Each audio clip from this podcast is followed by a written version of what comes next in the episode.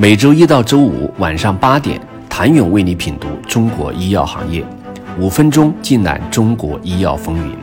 喜马拉雅的听众朋友们，你们好，我是医药经理人、出品人谭勇。抛开跨国药企因在华面临的挑战而产生的一系列变动外，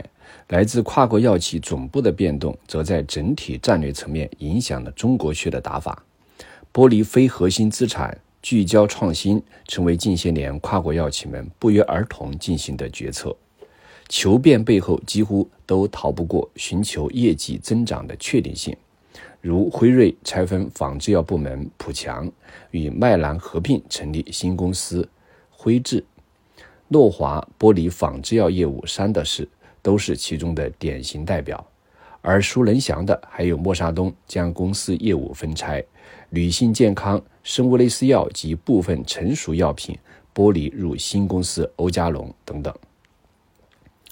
在全球构架调整的同时，中国战略及组织构架也在发生变化。如赛诺菲在更新全球构架调整的同时，还更新了中国战略及组织构架。设立包括中国研发负责人等三个新的全球管理职位，而强生为使旗下医疗科技和制药两大业务更紧密地连接在强生品牌下，将两者同步整合至强生名下。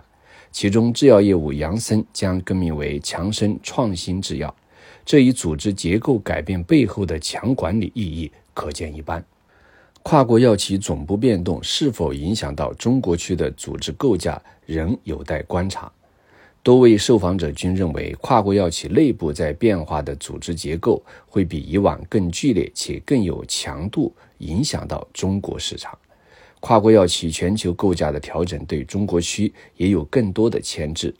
跨国药企全球对中国区的牵制还体现在对中国区负责人的管理上。负责人一职往往五到六年便更换一轮。全球总部希望基于最高层的变化，去加强对中国区及所在市场的管理。所有人都能隐约感受到情况已经不一样了，一切都在倒逼跨国药企重新审视在华定位、策略及打法。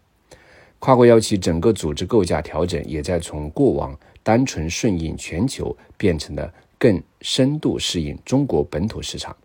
国内市场环境仍处在一个迅速变化的生命周期中，跨国药企必须快速调整自己的组织形式来适应中国这片土地。根据业务发展节奏，跨国药企中国区与全球运作需求和管理框架基本保持一致，一步步采用新组织模式并赋予新功能，但在结构设计上则需根据。当地需求和业务规模、内容进行细化设计，遵循基本原则也很明确：一是根据当地实际政策要求；二是客户导向、效率原则。出于企业管理一致性，中国区组织构架与总部组织构架大致一体，但在同样构架下，不同市场产生的影响与变化大不相同。中国区会根据市场情况再做调整。即使把全球一套组织结构搬到中国，也不妨碍在中国有不同的策略。在如此局面下，跨国药企中国区始终在寻找一场动态平衡，既需要兼顾与总部的战略一致性，又需要根据中国医药政策来调整市场运作和自身战略。